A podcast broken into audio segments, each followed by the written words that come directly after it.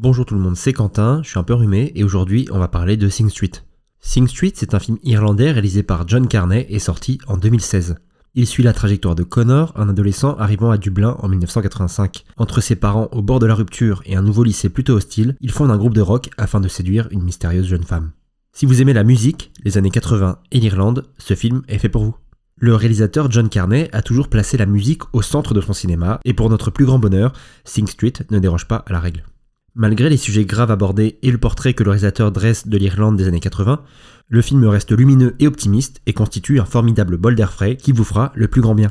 Impossible évidemment de ne pas parler de la bande originale tant elle est au cœur du film. On sent bien que toutes les références aux années 80 ont bien été digérées et sont habilement retranscrites dans des chansons qui rappellent AA, Duran Duran ou The Cure. Alors n'hésitez pas à pousser la chansonnette devant ce spectacle ou en couleur.